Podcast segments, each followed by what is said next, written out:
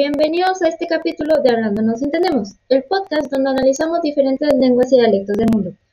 Hoy vamos a darle un vistazo a Japón, uno de los países con la cultura más antigua del mundo, y sus varias formas de escritura y silabarios. Actualmente el idioma oficial es el japonés, pero está conformado por varios sistemas de escritura designados para sus distintos tipos de palabras que se necesiten usar. Acompáñenos.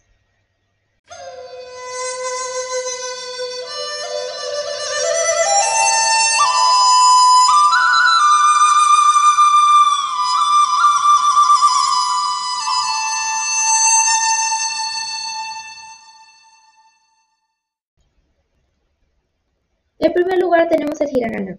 La palabra significa mano de mujer, esto porque fue inventado por mujeres de forma que fue una expresión más bella del katakana, del que hablaremos más adelante. Los dos son descendientes del japonés antiguo manyogana.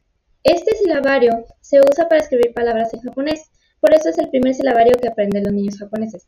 Se caracteriza por tener trazos curvos y simples. Tiene 45 caracteres en total.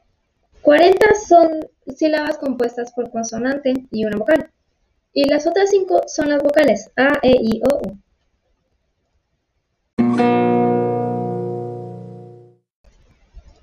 El katakana es el segundo silabario en Japón.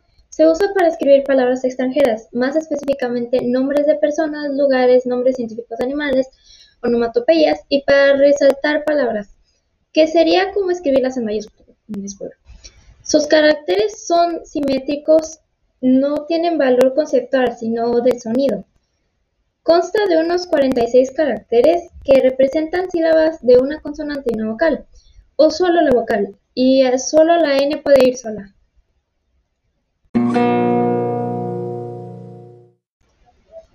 Los kanjis es un sistema de símbolos que se usa para cortar textos o escribir palabras muy largas que si se escribe de esta forma se ahorrarían unos 5 caracteres más. Se crearon y evolucionaron a base de dibujos. Cada carácter tiene al menos un significado. Por ejemplo, el kanji de negro también significa maldad. En total hay unos 7100 kanjis, pero si vas a aprender el idioma con unos 2000 que aprendas está bien. Tradicionalmente se escriben de arriba abajo y de derecha a izquierda, pero con la entrada de palabras extranjeras tuvieron que hacerlos horizontalmente.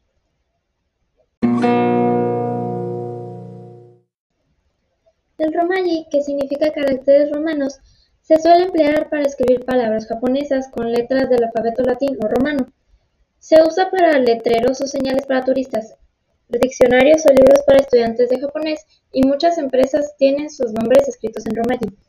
Para escribirlo es necesario traducirlo por un sistema. Hay muchos, pero los más comunes es el Hyper y Bunbuch.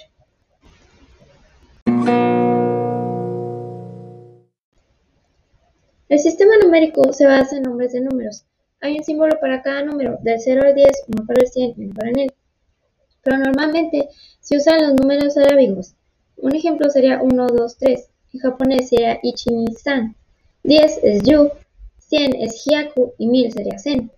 Por ejemplo, 20 sería Nihu, 125 sería Hyaku Nihu Go, y así sucesivamente. Se pone si es decena o centena, etc y un número principal del 1 al 9, y así sucesivamente.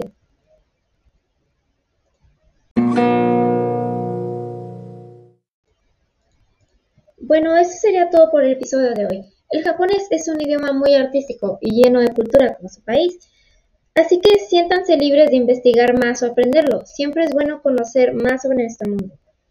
Muchas gracias y muy buenas noches.